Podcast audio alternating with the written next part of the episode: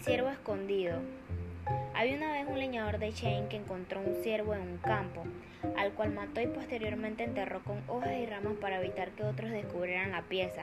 Pero al poco tiempo el leñador se olvidó del lugar donde había ocultado el animal y llegó a creer que en realidad todo el asunto había sido un sueño. Poco después empezaría a contar su supuesto sueño, a lo que uno de los que lo escuchó reaccionó intentando buscar el ciervo.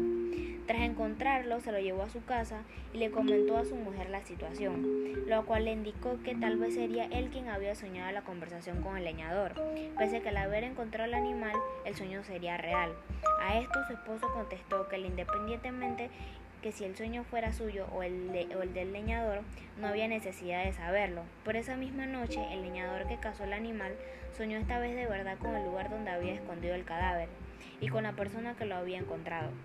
Por la mañana fue a su casa del descubridor del cuerpo del animal, tras lo que ambos hombres discutieron respecto a quién pertenecía a la pieza. Esta discusión se intentaría zanjar con la ayuda de un juez, el cual repuso que por un lado el leñador había matado a un ciervo en lo que creía un sueño, y posteriormente consideró que su segundo sueño era una verdad mientras que el otro encontró dicho ciervo, aunque su esposa consideraba que era él quien soñó haberlo encontrado en base a la historia del primero. La, conclusión era que realmente nadie había matado al animal y se dictó que el caso se resolviera mediante la repartición del animal entre los dos hombres. Posteriormente, esta historia llegaría al rey Shen, quien terminaría por preguntarse si realmente no sería el juez quien había soñado haber repartido al you.